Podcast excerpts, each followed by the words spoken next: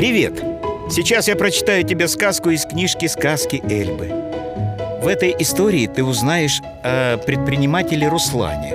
Он придумал умную игру – мозгобойню.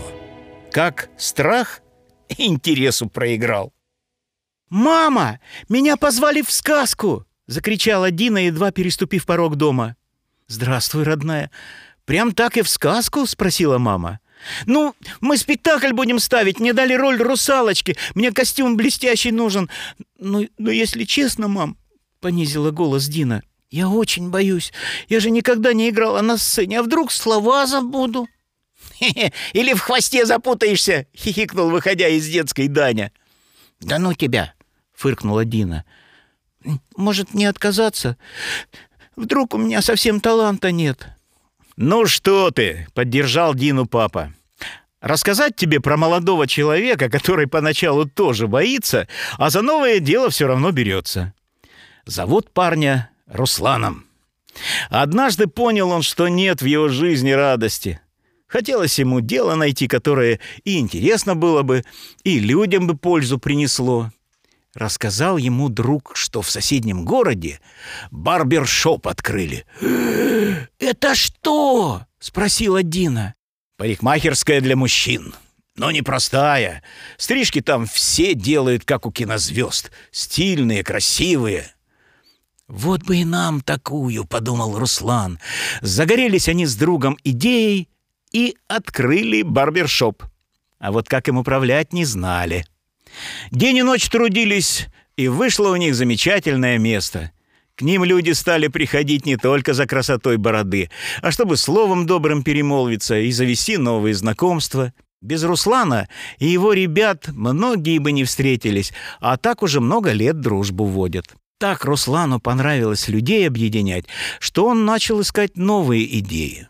В одном журнале прочитал, что в других городах люди собираются в кафе не просто попить, поесть, а в интеллектуальные игры поиграть.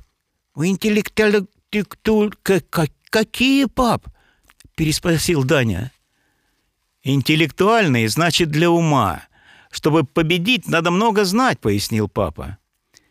«Типа той, что у Дины в телефоне?» «Да, но с телефоном она одна играет, а здесь друзья в кафе собираются, команде названия придумывают, а то и в костюмы красочные наряжаются, и меж собой соревнуются, кто умнее окажется. И вопросы все непростые. «И что, они опять не боялись за новое дело браться?» — прервала его Дина.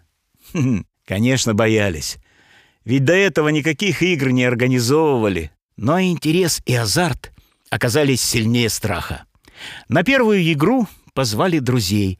Те рассказали своим друзьям. Скоро стало понятно, что одного кафе для всех не хватит.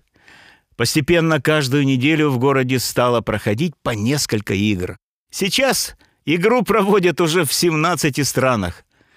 Весь мир отвечает на вопросы, которые придумывает команда Руслана. И каждый раз это ворох эмоций. Радость, что дали верный ответ, или досада, что знали да не вспомнили – о, что уж говорить о победителях. Восторг на всех языках мира. А Руслан-то как доволен. Ведь он не испугался и рискнул воплотить свою мечту.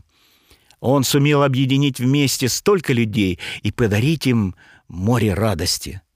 «А вот я тоже попробую, русалочку», — негромко сказала Дина.